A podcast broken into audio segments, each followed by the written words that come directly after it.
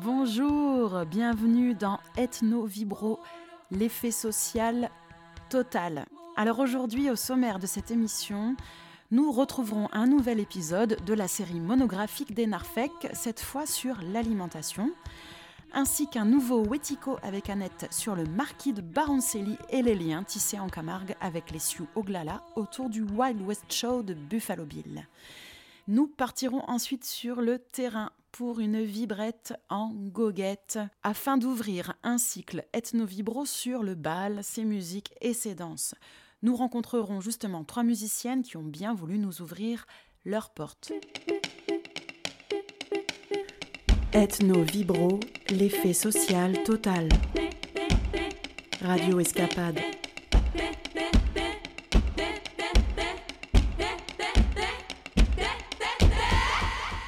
J'en profite aussi pour vous dire que le mardi 16 mars, le bistrot des ethnologues organisera une séance autour du film Tarava Tahiti sur les chants polyphoniques polynésiens en présence des réalisateurs Daniel Denis et Anne Marcellini. Le film sera gratuitement accessible en ligne du 9 au 16 mars et la séance se déroulera en visioconférence comme depuis plusieurs mois à partir de 20h. Vous trouverez le lien de la visio sur le site du bistrot des ethnologues. Allez, c'est parti. On commence avec les formes élémentaires de la vie narfec. À vous, Jean Caz.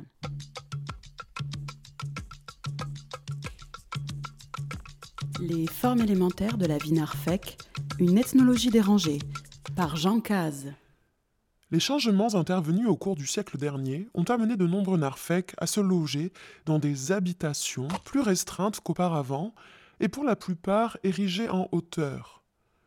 Nous avons évoqué précédemment les appartements, sans expliquer que certains pouvaient se situer au sixième, soit à une hauteur de 15 mètres. Ces situations de hauteur et ou de restriction des espaces dédiés aux activités humaines ont éloigné les narfèques des sols et, de ce fait, la réalisation des tâches nécessaires à la production alimentaire est aujourd'hui effectuée par des groupes particuliers, les agriculteurs, les éleveurs, les transformateurs et les intermédiaires. Une fois arrivés à terme de leur maturation biologique chez les agriculteurs ou les éleveurs, les matières agricoles et carnées sont confiées à d'autres groupes professionnels dont la fonction est de transformer les végétaux ou animaux en produits. Les animaux destinés à la consommation peuvent à ce titre servir d'exemple. Transportés vivants à l'intérieur de camions vers un abattoir, ils seront ensuite déplacés morts afin d'être mis en barquette pour être entreposés, empilés et vendus dans les rayons des magasins où les narfèques pratiquent l'échange.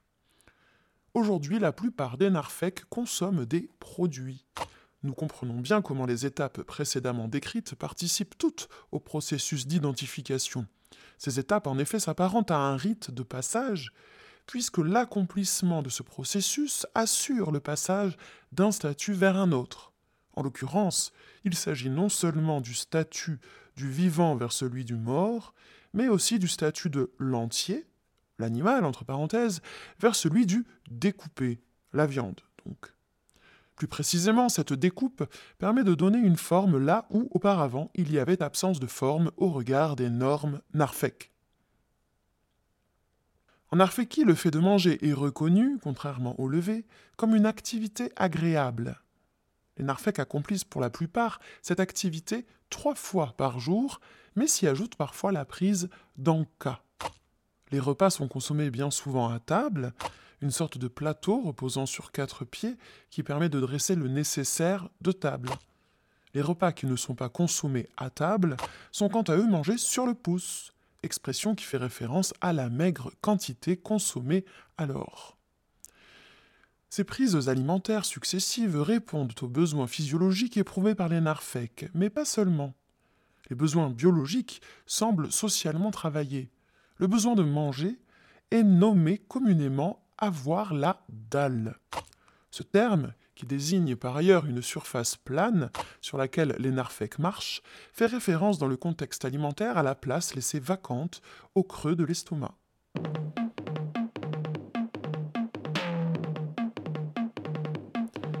Une fois encore, on est amené à penser que les représentations de leur physionomie interne développées par les narfèques se fondent sur et ne peuvent échapper à leur vision du monde matériel et symbolique. C'est donc à ce titre que le processus d'incorporation nécessite non seulement une reconnaissance des produits qui seront consommés, mais aussi une préparation de ces mêmes produits en adéquation avec les attentes de présentation.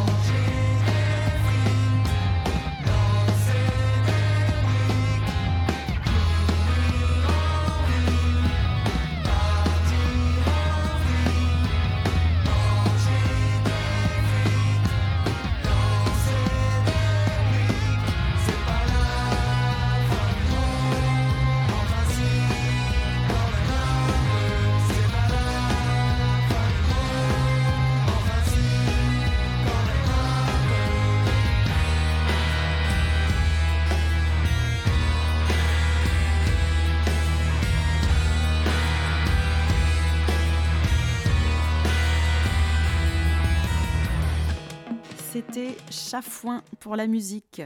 Merci à Jean Caz pour cette ethnologie des rangées. Tout de suite, sans plus attendre, c'est Wetiko qui part chez les Indiens de Camargue. À toi, Annette.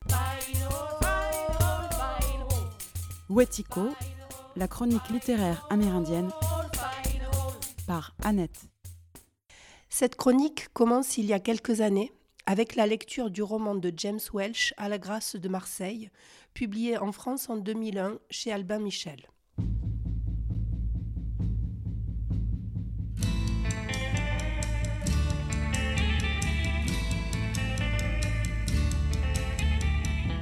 Il raconte l'histoire de Charging Elk, un Indien Sioux Oglala, abandonné à Marseille par la troupe du légendaire Buffalo Bill. C'est cet auteur qui m'a fait entrer dans la littérature amérindienne, mais j'étais loin de mesurer les répercussions de ce roman. Car j'aime à me raconter qu'il joue un rôle dans les rencontres mémorables, nous reviendrons sur ce terme, entre Monde Gardien et Sioux, impulsé lors de la tournée européenne du Wild West Show, qu'il vivifie et réactualise cette longue amitié. De nombreux ouvrages documentent la rencontre entre le marquis Folco de Baroncelli et les Indiens du Show, à commencer par l'historien américain Robert Zareski, dans Le coq et le taureau, sous-titré Comment le marquis de Baroncelli a inventé la Camargue, paru en 2008 chez Gossin.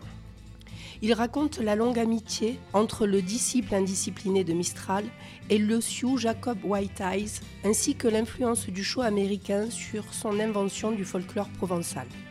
Car mon cœur est rouge, sous-titré Des Indiens en Camargue, édité en 2010 également par Gossan, retrace cette aventure en publiant l'échange épistolaire entre le marquis et ses amis indiens, qui lui donneront le nom de Zinkalawast, oiseau fidèle.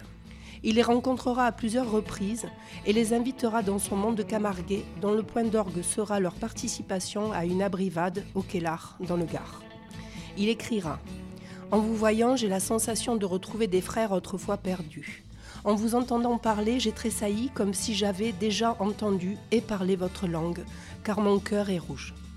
Les éclairages de Frédéric Jacques Temple et Rémi Venture montrent que Baroncelli a été le premier à prendre le contre-pied de l'image insalubre et de la réputation négative de la Camargue et le rôle de son imagination fertile dans ce renouveau, faisant passer d'anciens gardiens de vaches, simples ouvriers agricoles, à de véritables chevaliers appelés à défendre les traditions provençales, dont jusqu'à sa mort en 1943, il codifiera le corpus.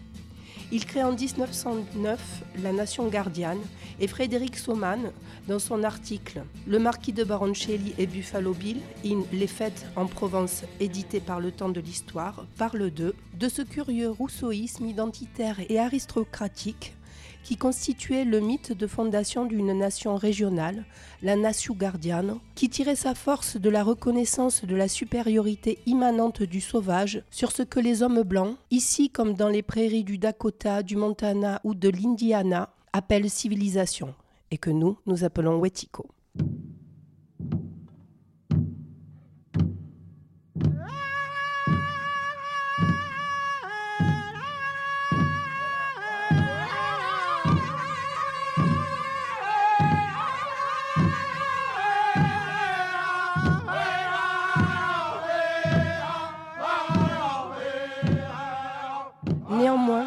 Dans la précédente chronique sur les Black Indians de la Nouvelle-Orléans, le mot nation fait clairement référence aux nations amérindiennes.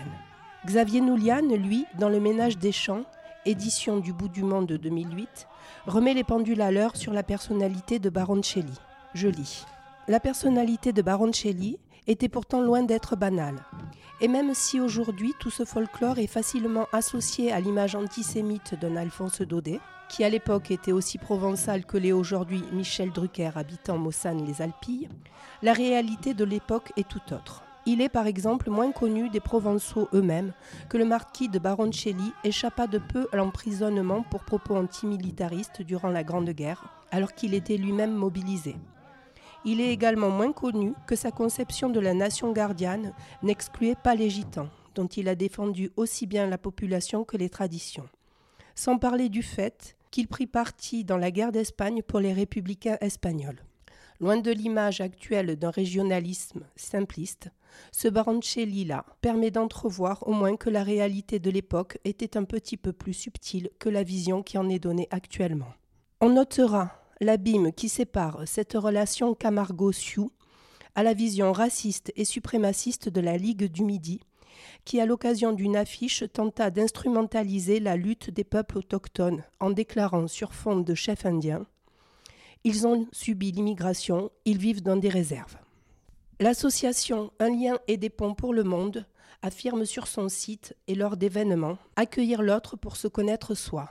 Tout comme pour Robert Zareski, Baroncelli se tourne vers une civilisation non européenne pour y chercher sa propre identité. Ils organisent depuis 2006 des rencontres mémorables, donc nous y revenons. Fidèles à la réputation d'accueil de leur petit coin des Cévennes, ils reçoivent des visiteurs des quatre coins de la planète. Et c'est cette association qui, alertée par l'acte de décès d'un certain Featherman en 1890 à l'hôpital de la Conception à Marseille, qui a rencontré un de ses descendants et a contribué à son rapprochement avec le manadier Pierre Aubanel, petit-fils de Folco de Baroncelli.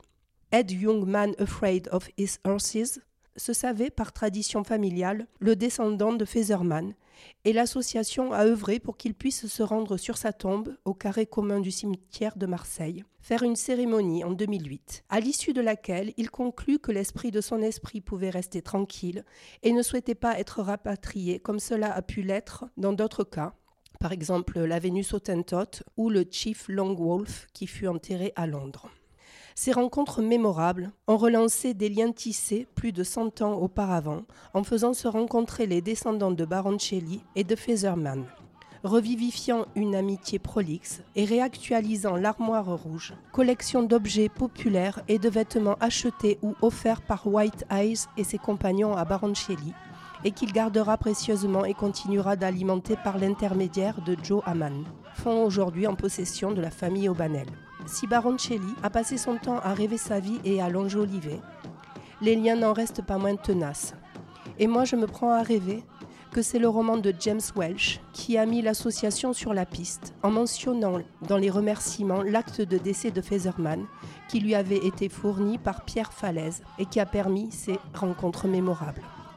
Quant à moi, je remercie Laurent Sébastien Fournier et Clément Chauvet pour leurs précieuses et délicieuses informations.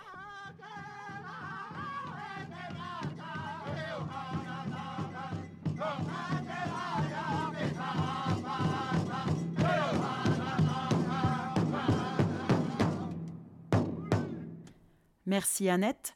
Pour la musique, vous avez entendu The Shadows et l'hymne national Lakota par les Porcupine Singers. Tout de suite, c'est le moment de notre nouvelle ethno-vibrette en goguette. Et on ouvre le bal avec Jericho.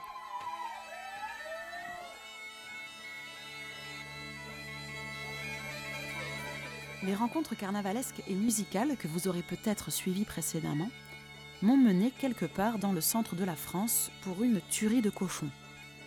C'est entre des chapelets de saucisses et quelques boudins que la danse est réapparue comme par enchantement.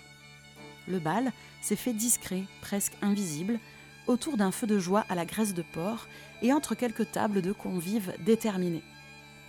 Je vous emmène alors à la rencontre, sur le pouce et en goguette, de trois femmes, musiciennes, danseuses et ethnologues.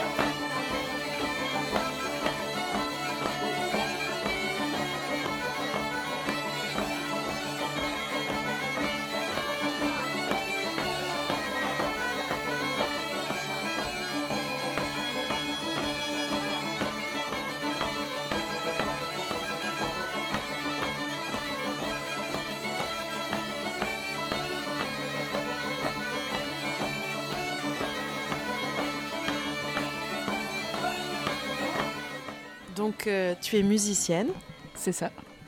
et euh, tu joues quel euh, genre de musique? Du bal trad, traditionnel, de la musique traditionnelle. Comment tu en es arrivé à, à jouer du, de la musique de bal? Et bah du coup quand j'étais petite, je suivais mon père qui, était- qui faisait partie d'un- d'une petite chorale un peu sauvage on va dire. Euh. et je chante, du coup j'étais un peu, on- avec une copine on était les mascottes, on chantait aussi avec eux, on, allait un peu partout. euh. Et du coup euh, à ce moment-là j'ai commencé à jouer du tambourin italien, du coup avec un répertoire italien. Et euh, récemment je me suis mise au banjo, ça va trois ans. Et, euh, voilà, je fais du répertoire euh, des Cévennes, des Alpes, du Quercy, de Auvergne, Tu as quel âge? 26, 26 ans.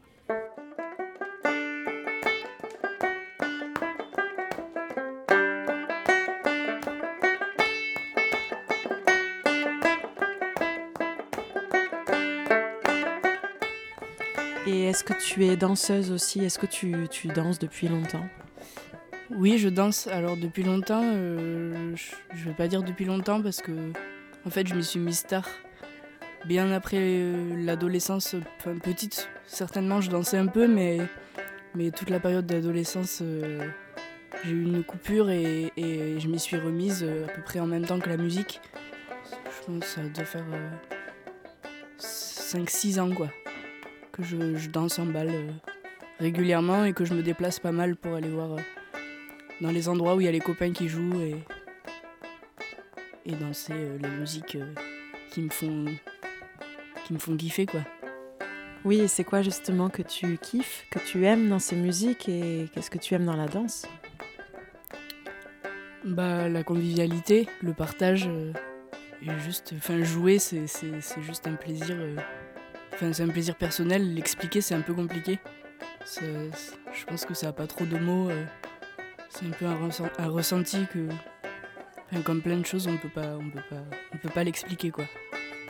Et danser bah ouais, c'est voir les copains, partager des, moments avec les copains avec euh, du coup sur des danses qu'on apprécie plus, plus ou moins euh, un répertoire différent par rapport en fonction des régions où on se déplace.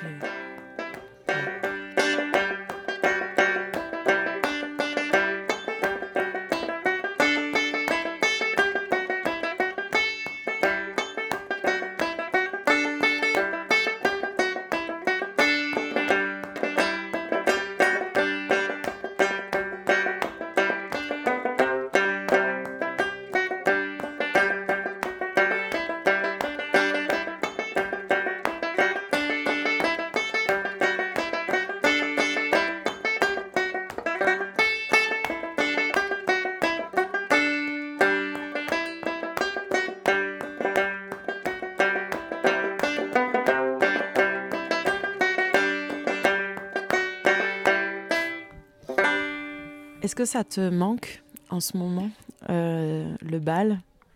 Eh ben oui, pas qu'un peu, évidemment. Évidemment, et c'est- pas facile. C'est pas facile, euh, du coup, on, a l'impression un peu d'être renfermé sur soi-même euh, et de pas partager, justement. Il y a plus, a plus, a plus du tout de partage. De, on voit plus les amis, on peut plus se déplacer euh, loin pour. euh, il se passe plus grand chose. Et oui, évidemment, ça manque. Quelle place euh, le bal traditionnel a dans ta vie aujourd'hui?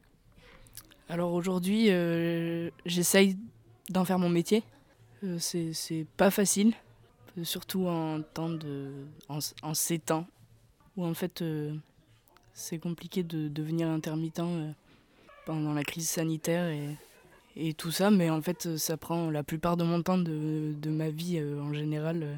Je passe énormément de temps à, à travailler mon instrument euh, ou alors en répétition euh, à droite, à gauche. euh. Ouais, ça prend une grosse partie de ma vie quand même.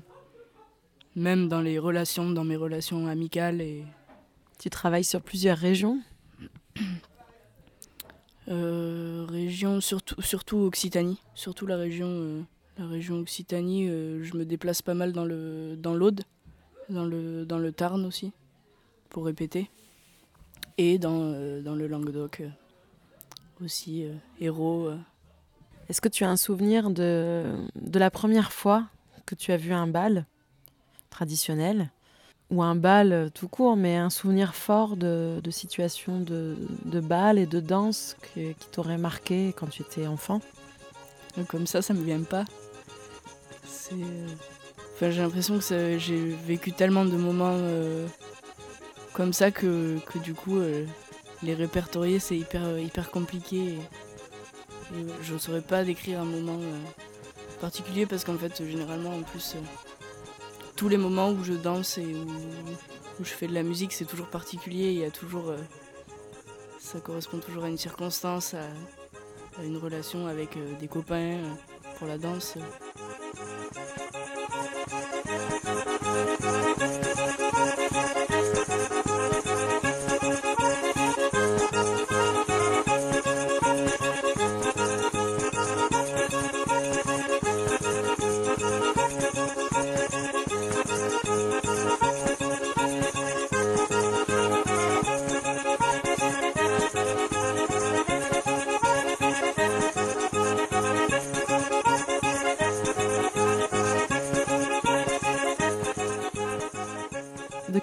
Tu aimerais parler en particulier et que tu aimerais nous décrire euh, bah, Je peux parler du rigodon.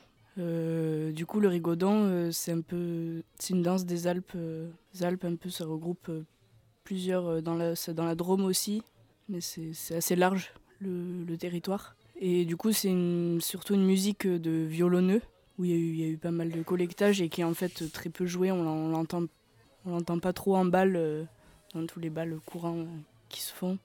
Et du coup, euh, c'est c'est très proche de la bourrée. Il y a un côté euh, très, euh, très jeu avec le, la personne avec qui tu danses et, et avec les musiciens.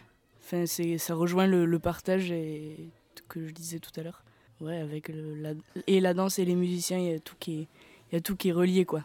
Après, c'est une musique, c'est une danse assez brute, mais en même temps plein de subtilité. Ouais, très subtil. Je... Quel rigodon tu pourrais nous faire écouter euh, Viradou. On peut les trouver euh, du coup. Euh, Perrine Bourrel, qui, qui elle-même violonneuse dans les Alpes, a créé un. Enfin, pas que elle, mais du coup, il y a des vidéos de, de, elle où elle a enregistré un répertoire que de rigodons, avec 30, 30 et quelques rigodons. Et, et voilà, vous pouvez le trouver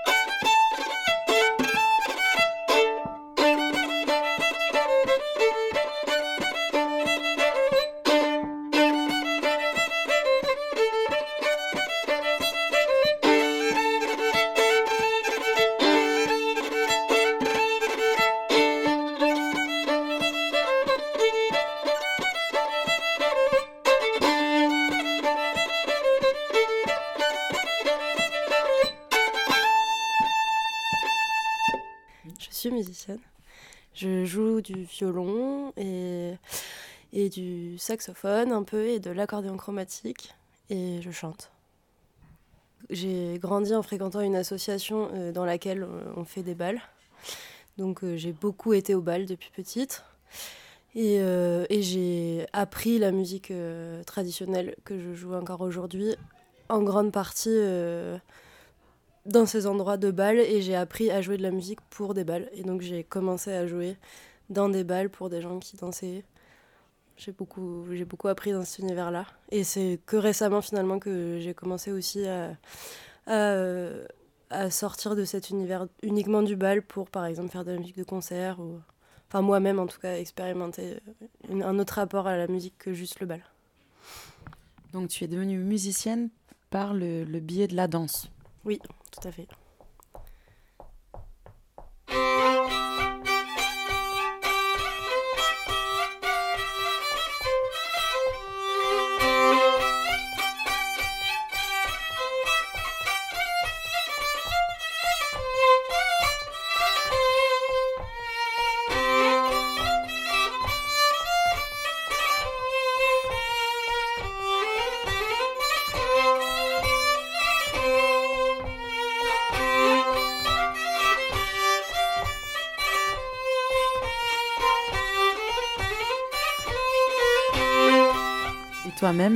Tu es danseuse euh, oui, bah pareil, vu que du coup je fréquentais des balles euh, et, une association ou plusieurs associations dans lesquelles on apprenait aussi à danser, où il y avait aussi des stages de danse. J'ai pas forcément fait des stages de danse, mais du coup le fait d'avoir côtoyé des gens qui étaient à la fois dans, soit dans la pratique de la danse, soit dans cette démarche de transmission de la danse, fait que, que j'ai appris.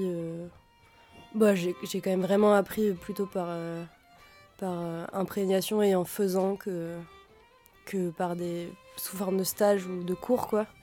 Mais du coup j'ai appris à danser en balle euh, en, en imitant tout ce que j'ai vu.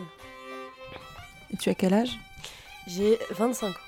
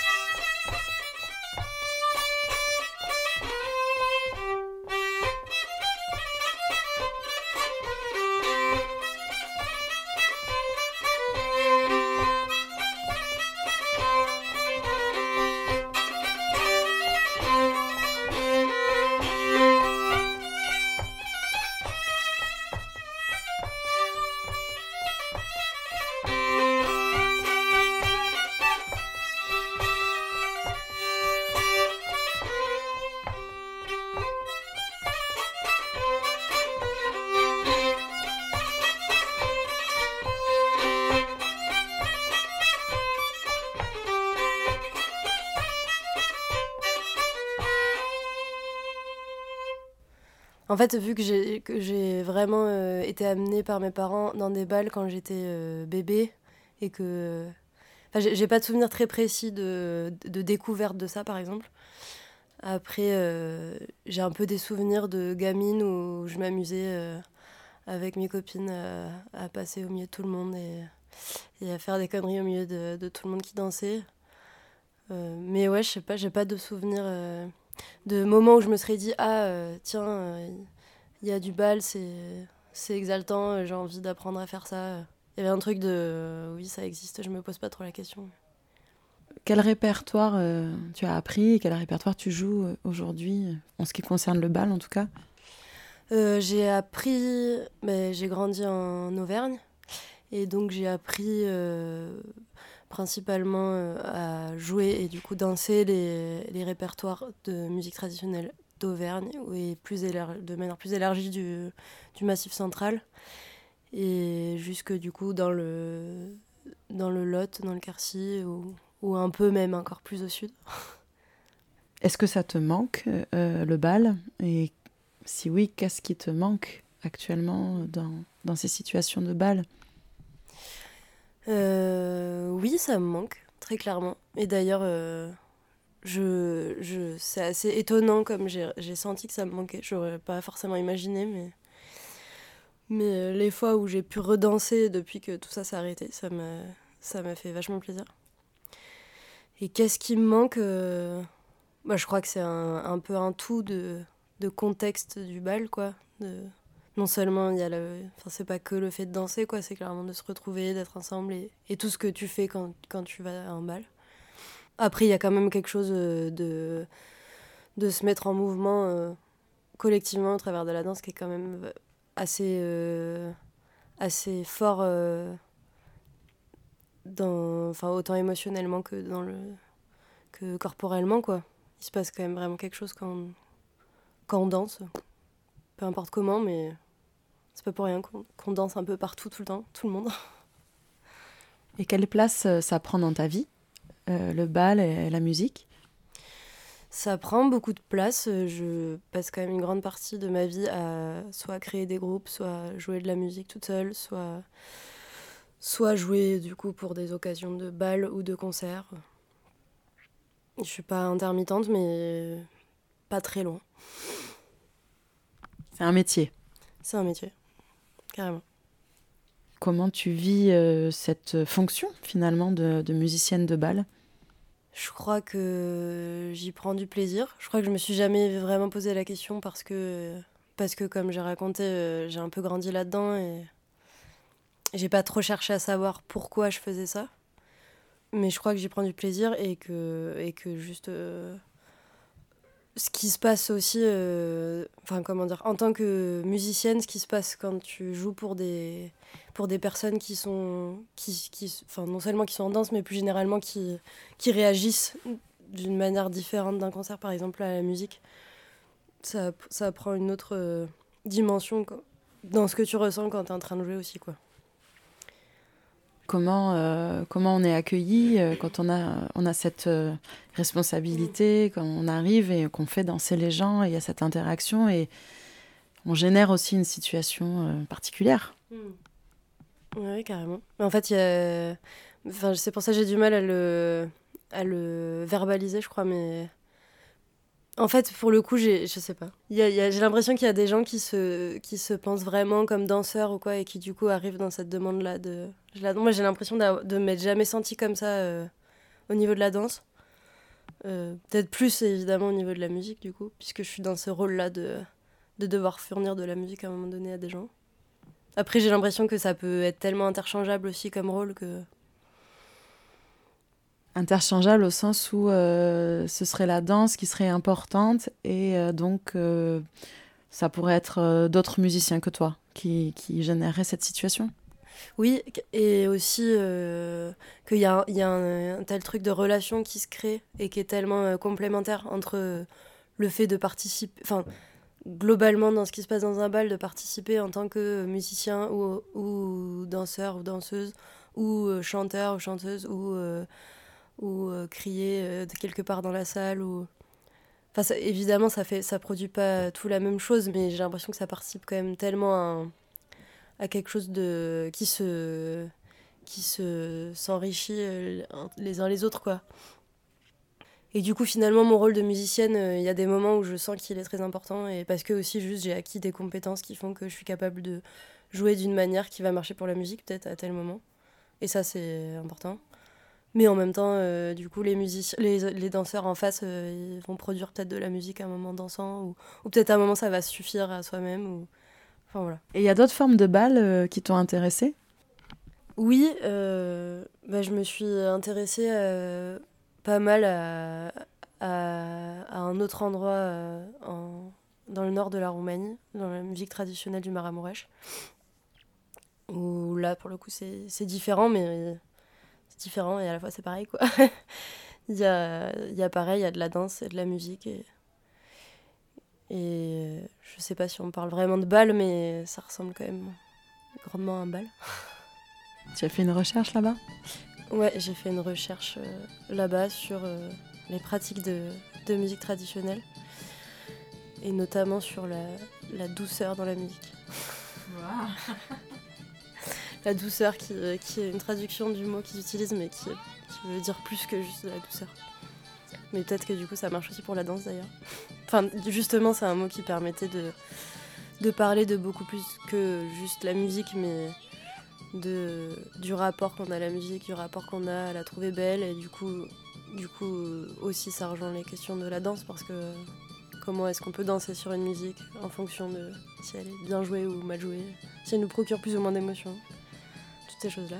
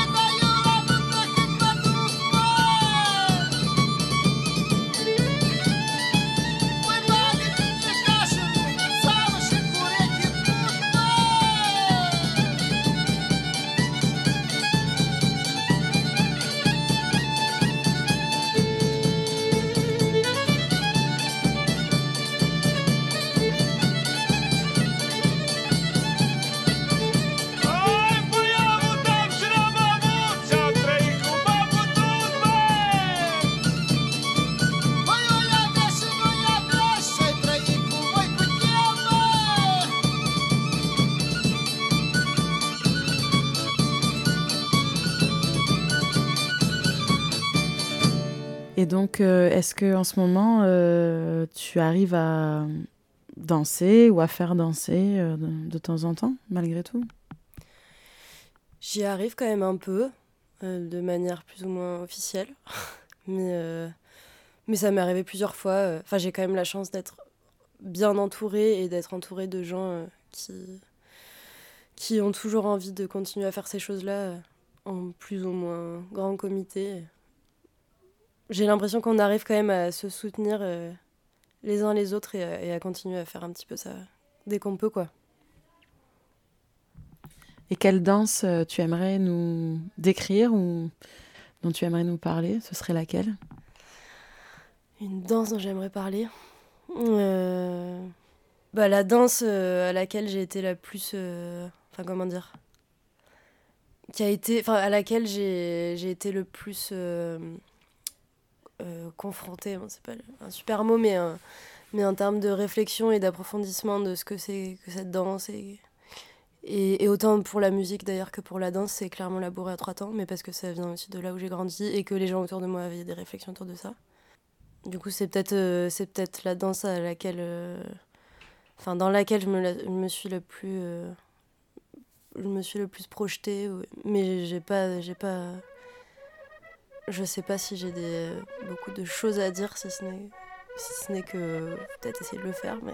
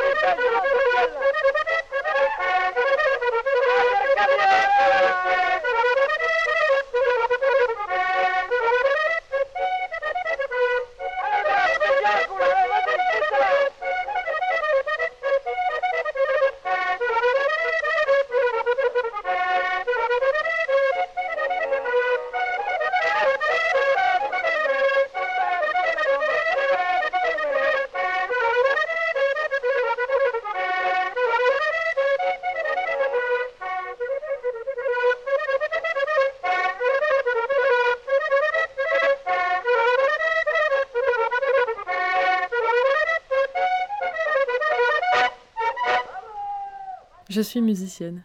Je joue du banjo principalement en ce moment, mais je joue euh, aussi d'autres instruments à cordes pincées. Euh, notamment, je jouais beaucoup du cavaquinho avant, c'est un instrument brésilien. Et en ce moment, je joue beaucoup du requinto, c'est un instrument mexicain. Pour le coup, je joue pas du tout de musique mexicaine, mais j'aime beaucoup le timbre de l'instrument. Et après, je joue du fifre, des flûtes euh, traversières sans clé. L'histoire, c'est que j'ai commencé à découvrir qu'il existait des musiques euh, dites traditionnelles en, jouant, euh, en m'intéressant aux musiques du Brésil. Parce que j'ai une formation de guitare classique et que du coup, quand on fait de la guitare classique, assez vite, on, se retrouve à jouer des pièces brésiliennes, genre des trucs de Villa Lobos, des choses comme ça. Et euh, quand j'étais gamine, euh, c'était un peu les seuls trucs que j'acceptais de jouer. C'est-à-dire que je voulais pas du tout jouer les trucs classiques, ça m'emmerdait et je disais à mon prof que j'avais pas envie, alors que c'est très intéressant. Du coup, je voulais jouer que ça. J'avais quelqu'un dans ma famille qui jouait des musiques brésiliennes, qui jouait euh, du cavaquinho et qui jouait dans des patucadas à Paris. Et à l'époque, c'était assez encore. Enfin, lui, quand il a commencé, c'était un peu marginal. Du coup, il était content de jouer avec moi. Du coup, j'ai découvert les musiques euh, dites euh, traditionnelles un peu comme ça. Et ensuite, euh, du coup, je me suis vraiment intéressée à ces musiques-là tout en étudiant un peu le jazz à la fac et au conservatoire, en faisant de la guitare jazz. Et donc ensuite, j'ai décidé de, de continuer d'approfondir un peu les musiques brésiliennes. Du coup, je suis partie au Brésil un an dans le cadre d'un master à la fac. Mais c'était un peu un prétexte pour être là-bas et jouer de la musique. Du coup, voilà, j'ai joué beaucoup de, de choro, de foro, de plein de choses. J'ai découvert notamment les flûtes là-bas. Je me suis mis à jouer du, du fifre là-bas. Du coup, là-bas, ça s'appelle du pifano, mais... Et ensuite, euh, du coup, je me suis posé tout un tas de questions sur euh, le fait de jouer des musiques qui étaient des musiques de, de, très très loin de chez moi, de pourquoi, de pourquoi c'est ça qui me faisait vibrer et pas d'autres musiques qui étaient peut-être plus proches de moi. Et je suis rentrée en France et en me posant ces questions, du coup, j'ai rencontré des gens qui se les posaient aussi. Et c'était des gens qui jouaient des musiques traditionnelles de France et de leur pays, de leur région et tout ça. Et en fait, j'ai retrouvé dans ces musiques-là, au contact de gens qui les jouaient euh, et qui les dansaient, du coup, euh, une énergie qui m'a rappelé aussi ce qui m'avait autant attiré dans les musiques brésiliennes et autant parlé. Et je me suis dit, ah, mais en fait, c'est chouette, euh, je suis pas obligée d'aller euh, je sais pas, enfin avec le recul aujourd'hui je dis euh, un peu coloniser des musiques euh, qui sont pas les miennes, mais à l'époque je me dis, je pensais pas comme ça. Mais je, crois que j'avais quand même ce truc de me dire, c'est super de faire des musiques du Brésil, en même temps c'est tellement loin. Et je peux retrouver des émotions similaires en jouant des musiques de bal, des musiques traditionnelles d'ici, et c'est super intéressant, et c'est hyper riche, et j'avais aucune idée de que ça pouvait exister. Du coup, dans mon apprentissage de la musique, c'est arrivé super tard.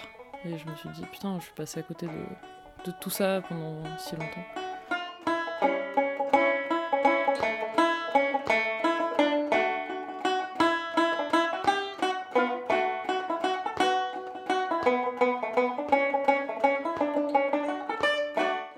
Euh, je me suis mis à jouer des musiques trad de, de France comme ça. Et ensuite, euh, ça m'a vraiment plu. Et puis du coup, c'était un milieu vivant. Euh, accessible, euh, il se passait plein de choses, il y avait plein de gens qui montaient des groupes. Il y avait même une formation au conservatoire à Toulouse, du coup je me suis inscrite. Du coup j'ai fait un DEM de musique traditionnelle. Mais mon histoire avec le, bal et la musique trad, c'est celle-là. C'est euh, musique traditionnelle euh, du Brésil, puis de France, puis découvrir que c'était existant aussi en France et que ça, ça, me procurait des émotions musicales fortes, pareil. Et ça avait du sens pour moi de le faire.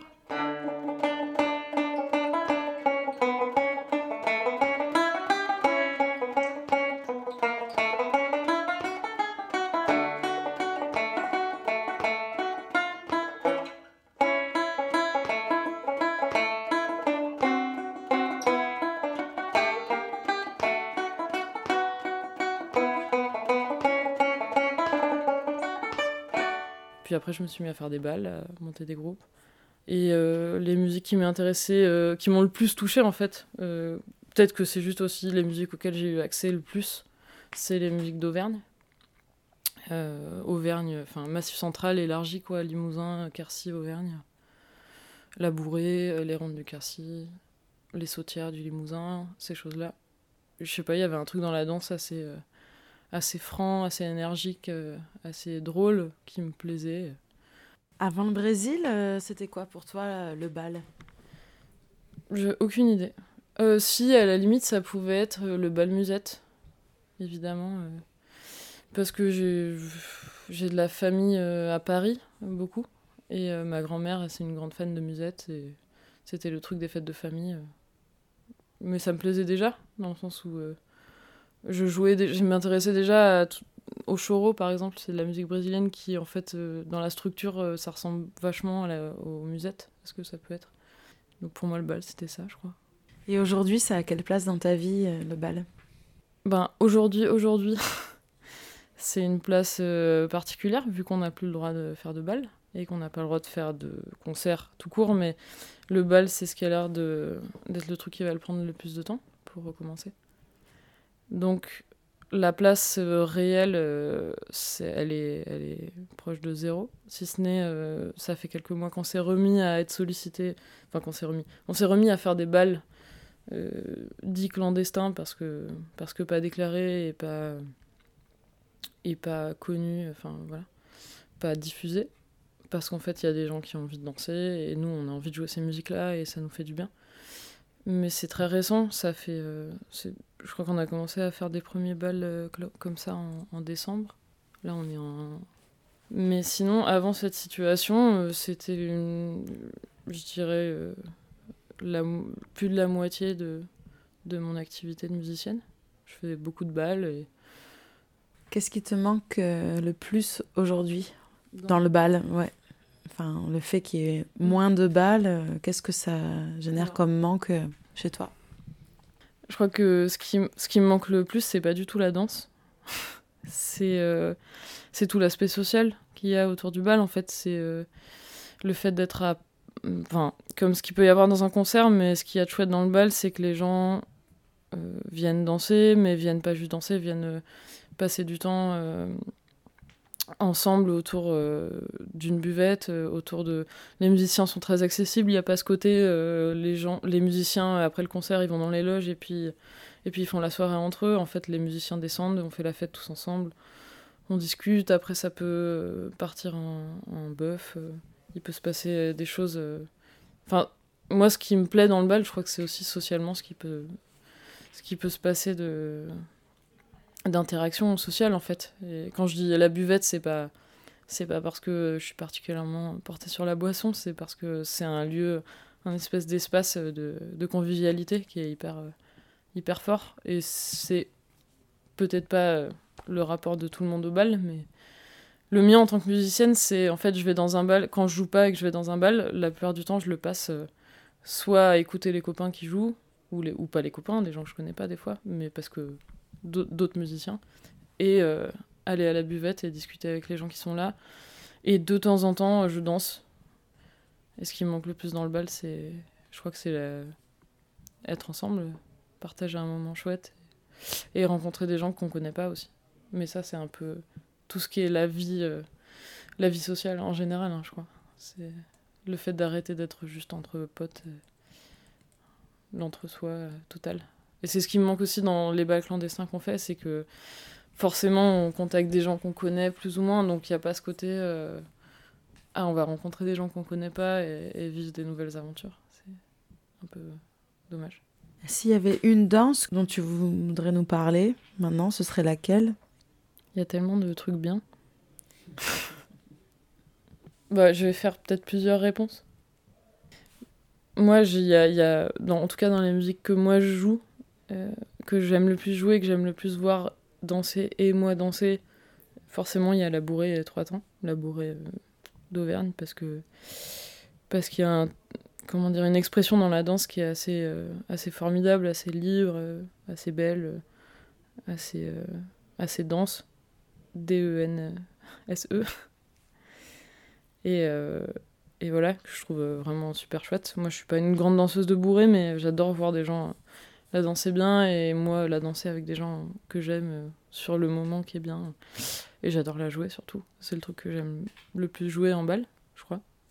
Après, euh, peut-être un des trucs qui m'a le plus touché dans ma vie, euh, C'est des danses qui sont liées à des, fêtes théâtre populaire du nord-est du Brésil qui s'appelle le.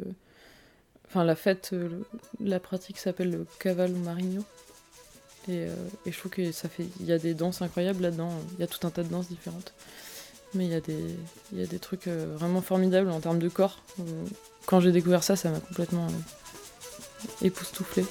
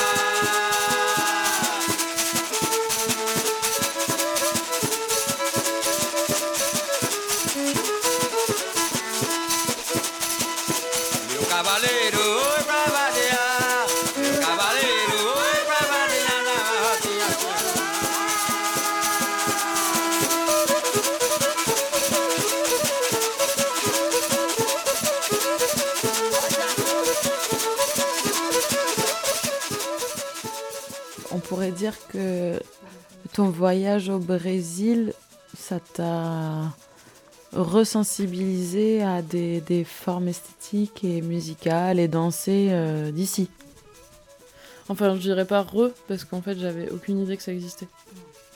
Vraiment, j'étais pas du tout au courant. je suis partie euh, sans savoir que ça, que ça existait, en fait.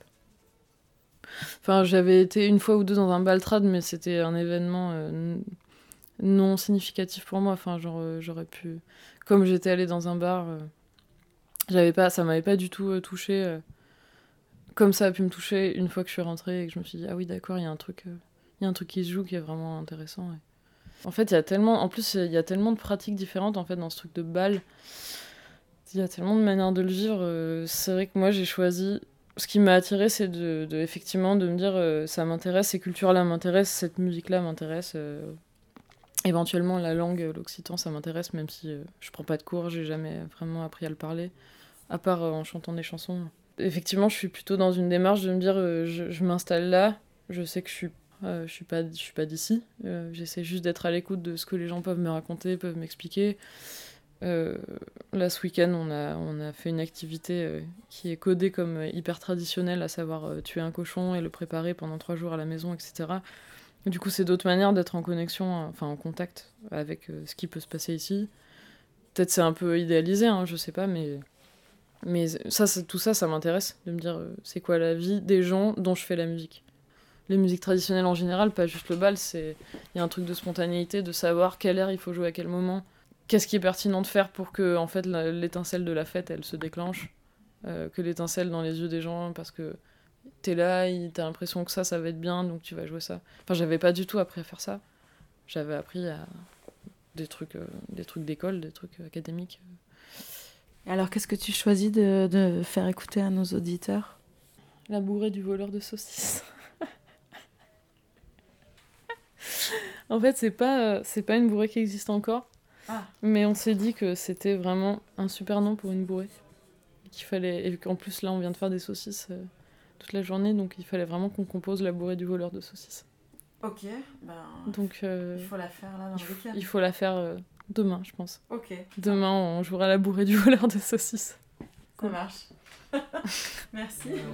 Il a volé la saucisse, il a volé le pâté, il a volé la saucisse, il a volé le pâté.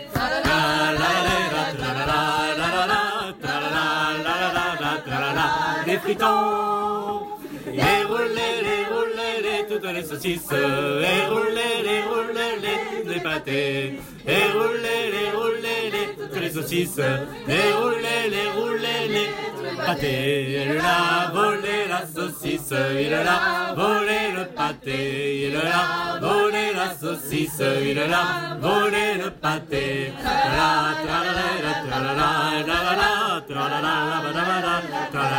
Les fritons et roulez les, roulez les, toutes les saucisses, et roulez les, roulez les, tous les pâtés, et roulez les, roulez les, toutes les saucisses, et roulez les, roulez les, tous les pâtés.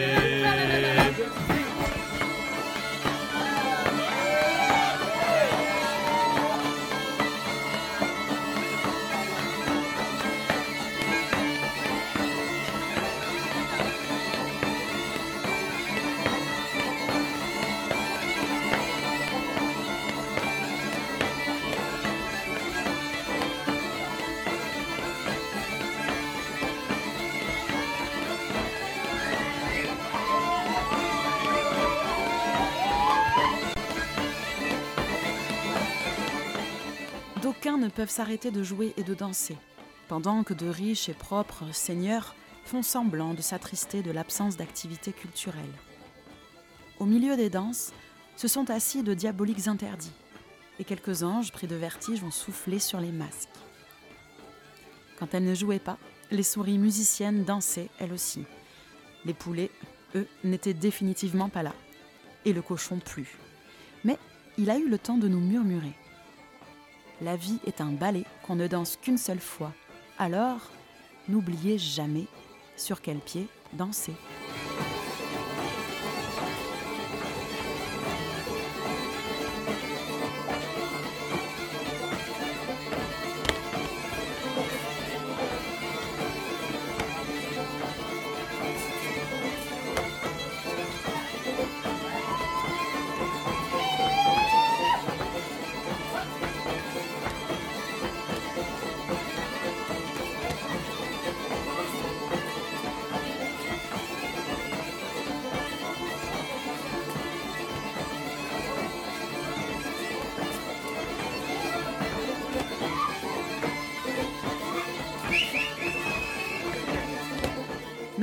À toute l'équipe du Moulin.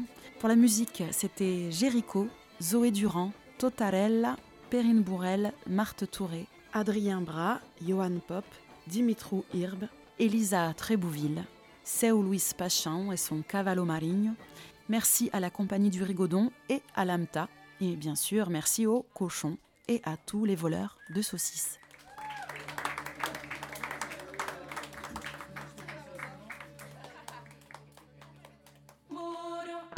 La prochaine émission d'Ethno Vibro, l'effet social total, ce sera le 23 mars et ce sera le printemps. Nous continuerons notre cycle sur le bal et nous retrouverons également nos autres chroniqueuses fétiches. Allez, à la prochaine.